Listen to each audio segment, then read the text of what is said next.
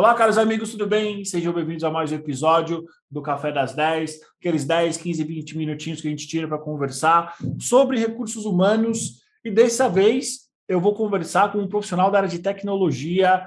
Acho que é o primeiro profissional que eu trago, o primeiro convidado que eu trago de uma área diferente de recursos humanos. Eu vou conversar com o Nelson Jordão sobre um tema que nada melhor do que um profissional de tecnologia para falar, para tirar algumas dúvidas que a gente já começa a ter Hoje eu vou falar sobre o metaverso.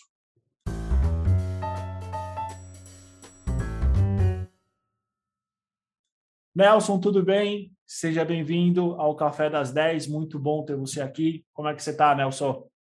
Edu, tudo bom? Cara, um prazerzaço falar contigo, falar com, com todos que estão nos vendo e trazer aí alguns pontos com relação a essa novidade que não é tão novidade que o nosso, nosso amigo Mark trouxe ultimamente. Reviveu, né? Ele, ele, ele reviveu esse, esse assunto. Nelson, mas antes, antes da gente começar, uh, conta um pouco de você, conta um pouco da tua carreira.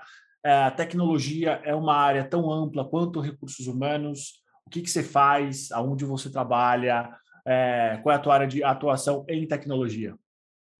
Quando eu sou especialista em segurança de informação, né? Eu tenho bagagem tecnológica, na verdade, bagagem telecom. Migrei para a área de segurança de informação já há quase 20 anos. Passei por escola, banco, fabricante de, de antivírus, e hoje eu estou voltando para um fabricante de, de, não só de segurança, mas um fabricante de chipsets uh, e de outras soluções tecnológicas que incorporam segurança da informação também. Eu estou nessa área, na área de tecnologia há 30 e poucos anos, não vou revelar a idade, mas o cabelo branco já fala. É, e, e eu tento conscientizar as pessoas, as empresas, do quão importante é a segurança de informação.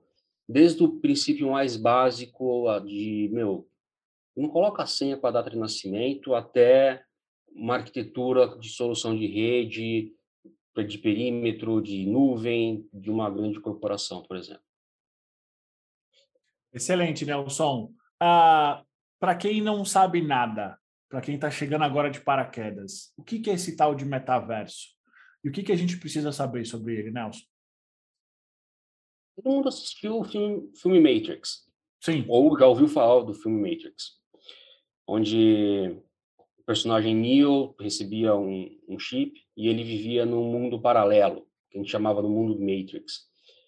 Uh, o metaverso é como se fosse o segundo universo do Matrix, é um universo paralelo, onde une-se realidade virtual, realidade aumentada, e a concepção hoje do metaverso é você ter uma interação maior com o ambiente paralelo e poder ter essa interação com pessoas que você queira no seu ambiente ou pessoas que você tenha algo em comum. Por exemplo, vamos falar de recursos humanos, vamos fazer uma entrevista, por exemplo, que é a tua área. Legal. Eu monto uma sala de reunião como essa que nós estamos aqui, só que cada um no seu lugar, cada um no seu espaço. No metaverso, não. Eu monto essa reunião, nós estamos virtualmente presentes num mesmo ambiente, interagindo como se estivéssemos dentro de uma sala física. Né? Então, uh, como eu falei, é um termo novo, mas não tão novo, e, e trouxe o, o, o, Matrix como exemplo, mas isso surgiu pela primeira vez na década de 90, né? com, com, com um escritor, não me recordo o nome, uh, veio com o filme Matrix, veio com Second Life, o jogo Second Life, que você tinha literalmente a vida paralela, que muitas pessoas inverteram isso, acho que até por isso que deixou de ser tão popular, e agora a Meta querendo eh, trazer esse, esse universo paralelo como uma realidade. E o que, que a gente já tem de concreto sobre o metaverso? O que, que de fato já existe? Porque a partir do momento que o Mark Zuckerberg ele reviveu esse conceito, ele trouxe de volta, muita gente já ficou preocupada sobre o que, que tem, o que, que é verdade, o que, que não é. quando que vai estar disponível, que tipo de equipamento, o que, que já existe de concreto hoje sobre o metaverso? Existe de concreto hoje sobre o metaverso, a gente pode falar de realidade virtual, jogos, filmes, é, algumas aplicações, algumas interações. Por exemplo, você vê construtoras não mais investindo dinheiro em decorar apartamentos para venda, ou casas para venda, ou galpões, enfim. Você vê eles criando um ambiente virtual daquele empreendimento que eles querem vender, e na hora que você quer conhecer o local, ele te dá um óculos de, de realidade virtual e você faz o tour do, do empreendimento interagindo com o corretor, interagindo com o vendedor daquele lugar. De real, existem já empresas que estão se movimentando, e aí empresas de diversos setores. O último maior, não sei se posso citar nomes aqui, mas o Carrefour já comprou um espaço é, para montar uma experiência de compra online no metaverso. Por quê? O que, que ele entendeu? O pessoal já está dois anos trancado dentro de casa fazendo compra online pelo celular, pelo seu notebook ou qualquer outro recurso mas eles querem interação de alguma forma. Então, o Carrefour já está trazendo uma experiência, está experimentando, experimentando a experiência, é meio redundante, de, ok, você vai fazer a sua compra online, você vai continuar fazendo a compra do conforto da sua casa, mas você vai interagir com um promotor, com o um vendedor, com o um operador de caixa, com um técnico que vai te instruir como funciona tal coisa que você está comprando. Você vai ter a experiência de escolher um fruto, ou um alimento específico. E é isso que eles querem trazer. Ainda é um investimento muito alto, ainda é um custo muito alto. Então, o que a gente está vendo, basicamente, é uma especulação de pessoas que têm um certo poder aquisitivo, que estão comprando iate, pagando o mesmo preço de um iate real, pessoas que estão comprando casas ou espaços, ou criando espaços como eu falei lá atrás, quero fazer uma entrevista com um funcionário, quero montar uma sala de reunião e ter os dois no mesmo ambiente. Já existem empresas com essa movimentação. Ainda assim requer um investimento alto, mas é um caminho que vai, é um caminho que está seguindo e a linha de adoção ela vai ser uma linha tênue, mas ela vai ter um crescimento bem maior, tal qual a gente teve com, por exemplo, reuniões virtuais. Até, sei lá, quatro, cinco anos atrás, você fazer uma, uma reunião de videochamada era uma coisa meio esdrúxula, meio. Ah, cara, eu, eu gosto do face a face, ali apertar a mão, olhar no, no olho de quem eu estou conversando, no interlocutor. Então demorou um pouquinho para isso tornar uma realidade, uma coisa bem aceitável. Lógico, a pandemia deu aquele empurrãozinho básico, né? Mas vai acontecer, sim sim vai acontecer. A adoção do universo paralelo ou a entrada do universo paralelo não é algo obrigatório, mas é algo que vai acontecer. Me tira uma dúvida, Nelson, na tua visão, que alguém que, por exemplo, viu o Second Life acontecer, ele perder força, porque ele ainda existe, mas ele perdeu muita força. Na tua visão, o que, que separa o sucesso do metaverso com o fracasso do Second Life? Por que, que não deu certo, que é o Second Life, não deu certo no termo de é, continuidade e por que, que hoje a gente deve apostar as nossas fichas no metaverso? Quais são as diferenças entre uma coisa e outra? Como, como eu falei, hoje ainda tem a necessidade de um investimento relativamente alto para você levar qualquer coisa para o metaverso. Só que se a gente comparar com a acessibilidade que nós tínhamos à época do, do Second Life, nós temos acesso à tecnologia muito mais fácil do que tínhamos há 10, 15 anos atrás, no Second Life.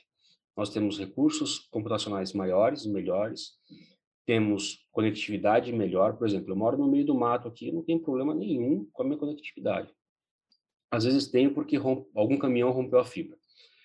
Uh, nós temos problema, não temos problema com dinheiro virtual. A gente tem hoje uma interação entre dinheiro controlado pela, pelo sistema financeiro de qualquer país e um dinheiro virtual, e aí você elenca qualquer moeda que quiser.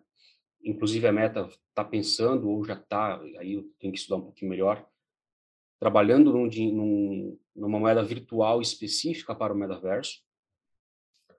Então, você tem uma, hoje uma facilidade, um cruzamento do que é real para o virtual muito melhor do que tínhamos no Second Life.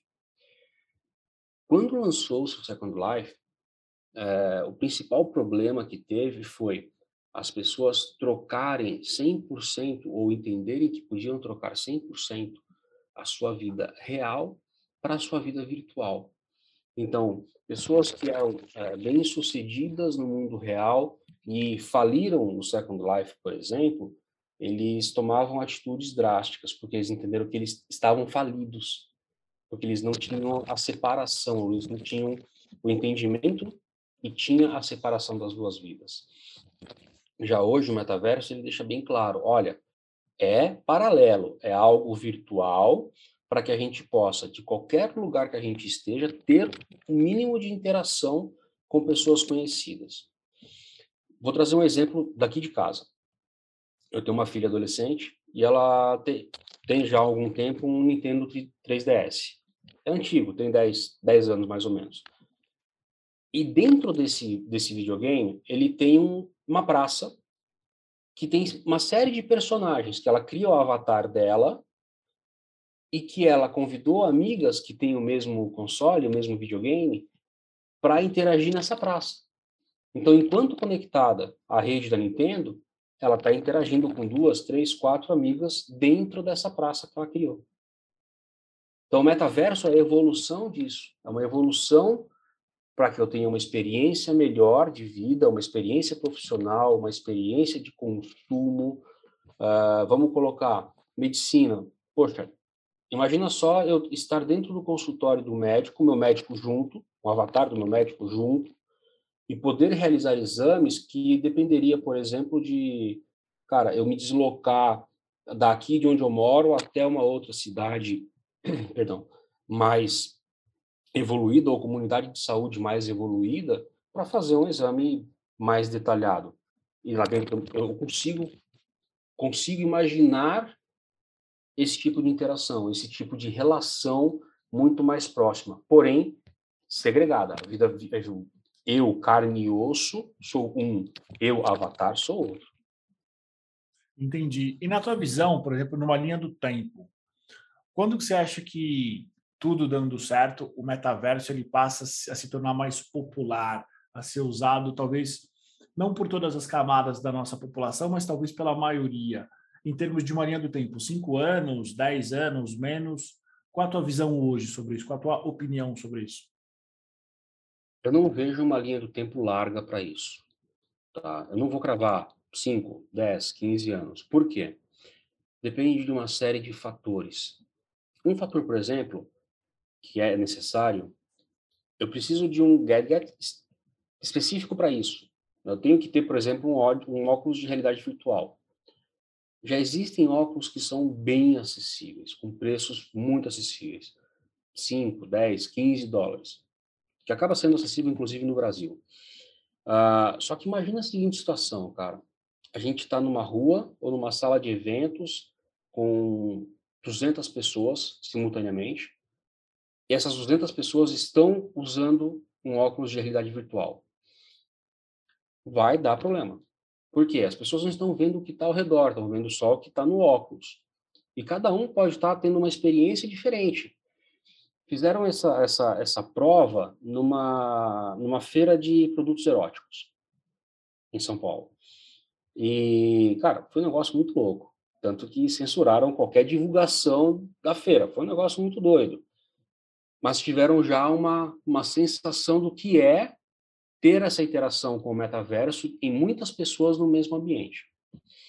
Então, até todo mundo se acostumar, tem uma linha do tempo larga aí.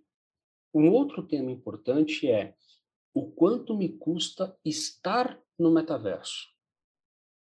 Então, hoje a gente vê, citei antes, o, um americano comprou um iate no metaverso e pagou seus 650 mil dólares. A crítica do, do, do cara foi: meu, 650 mil dólares eu compro iate no, no mundo real.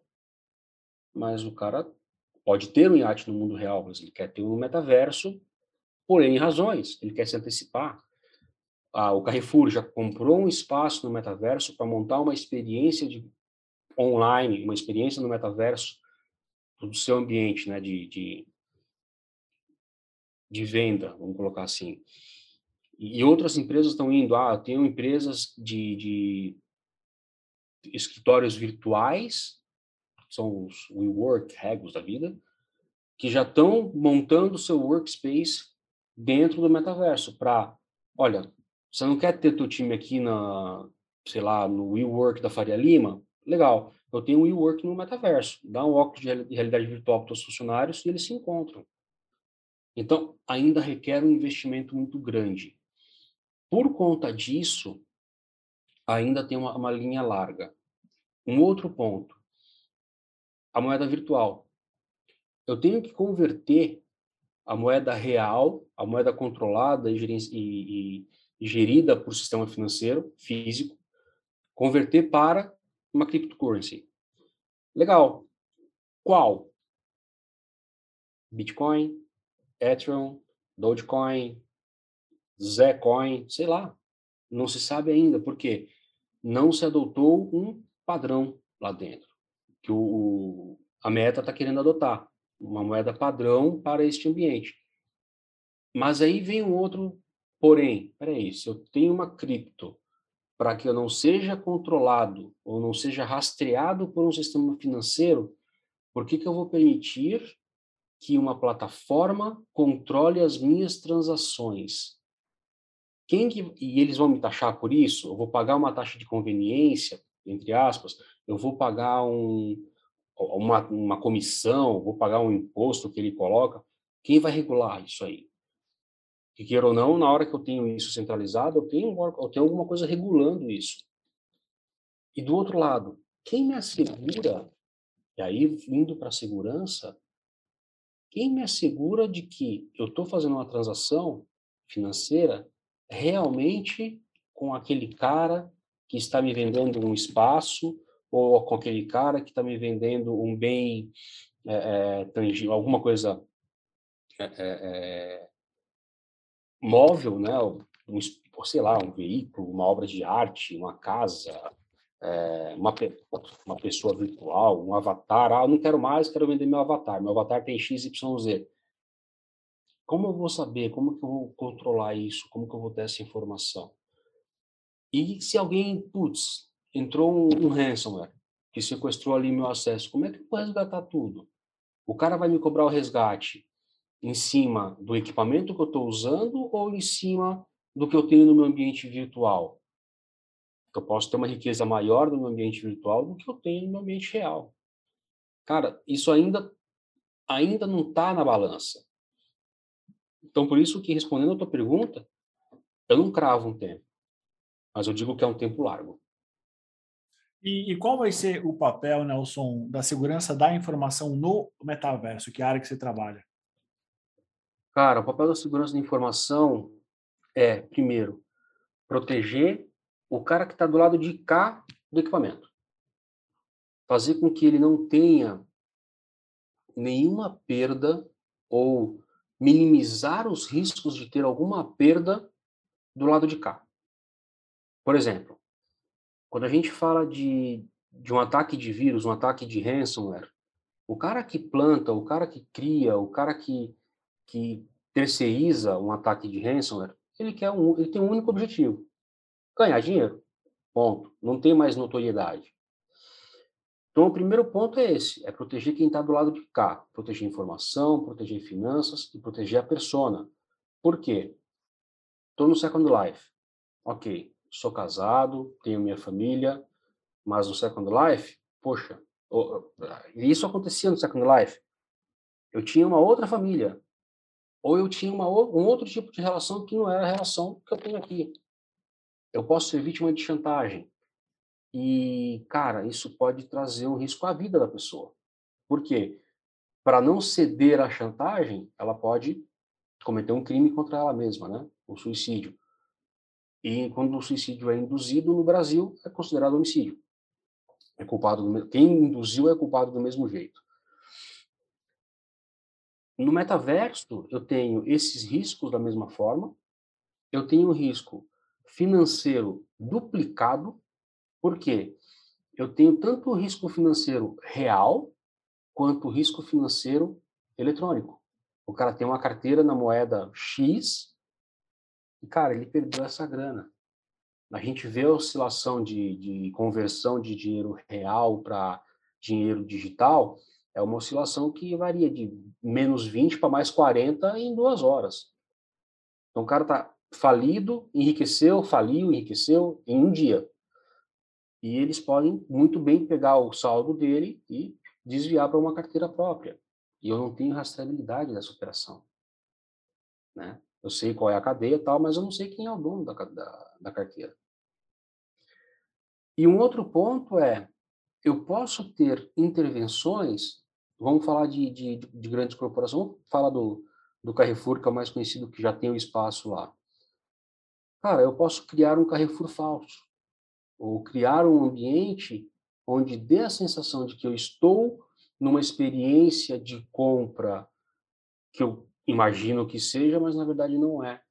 Tal qual na loja online. Eu entro numa loja online, que aparentemente é segura, é tudo tranquilo, ou no aplicativo para fazer compras, quando na verdade é um golpista que criou uma aplicação, criou uma loja online muito bem estruturada, vende lá uma série de mercadorias, vou, pago, sem problema nenhum, só que eu nunca recebo a mercadoria. Isso também pode acontecer. Então, eu tenho, basicamente, o risco financeiro, mas eu posso extrapolar isso e eu posso ter o risco à vida de acordo com o comportamento da, da pessoa nesse metaverso, né? E, Nelson, a gente entrando em todo esse conceito que você trouxe para a gente, e aí é claro que é uma pergunta que ela, ela pode ser e ela vai ser respondida dentro do que a gente tem hoje, né? Eu imagino que o metaverso ele vai ser muito usado em processos seletivos, né? Questão de economizar tempo, ser mais dinâmico, ser mais rápido.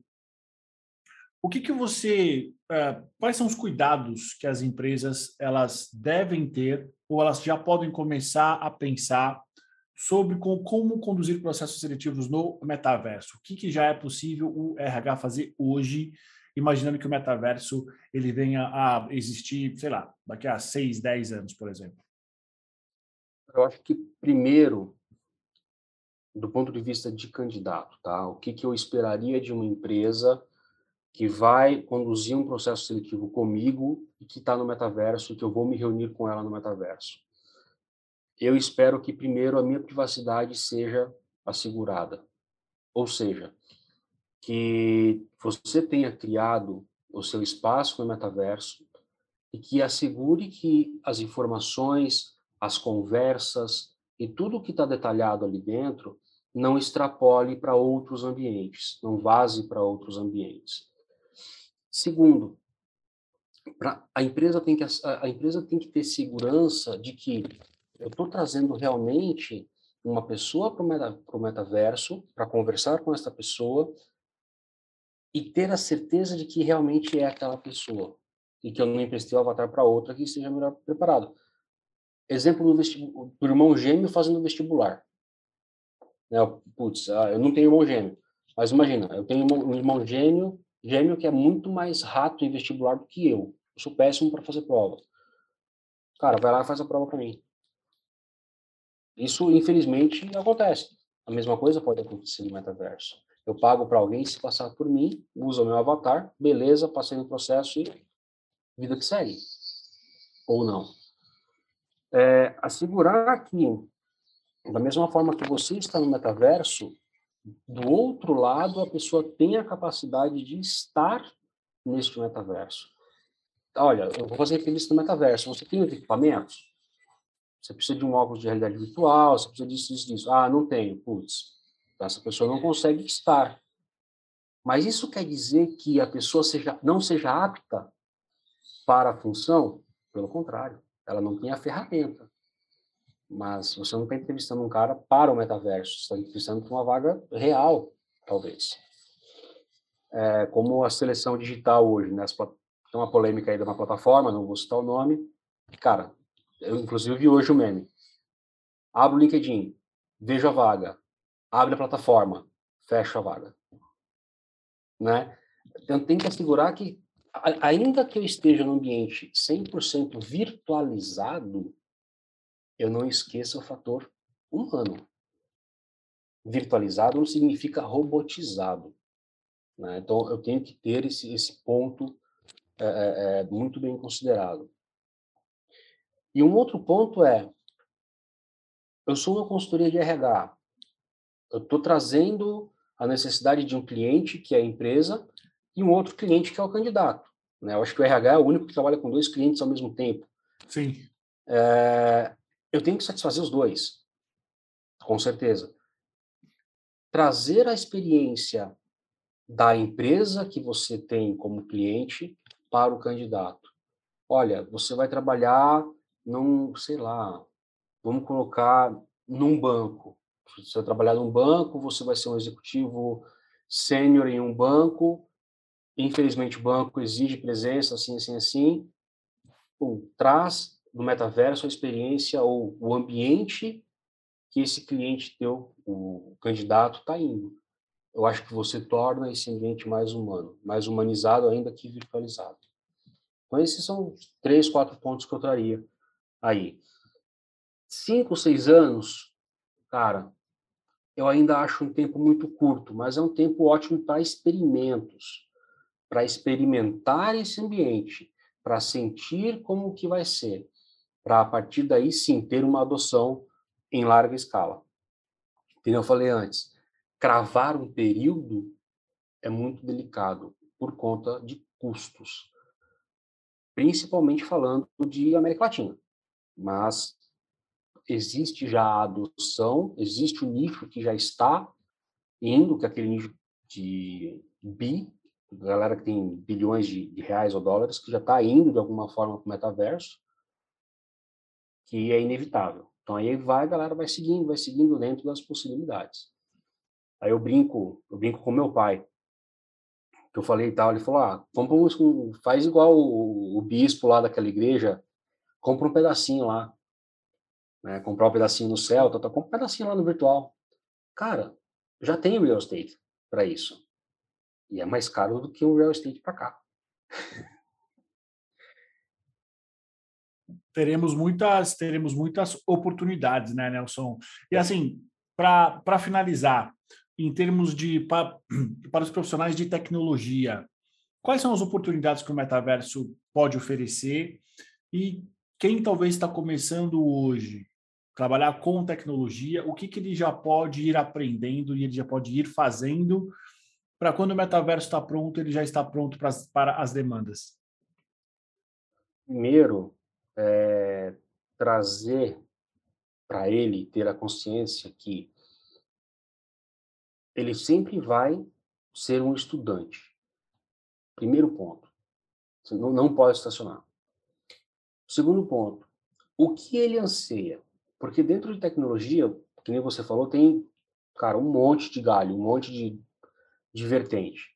Desde o cara que cria um, um código por trás, o cara que cria a interface, o que faz a ligação entre a interface e o código, tem o cara de armas de, de dados, tem um cara de segurança, tem um cara de infraestrutura, tem, tem N, N áreas. Dentro disso, indo para o metaverso, eu vou ter a mesma necessidade.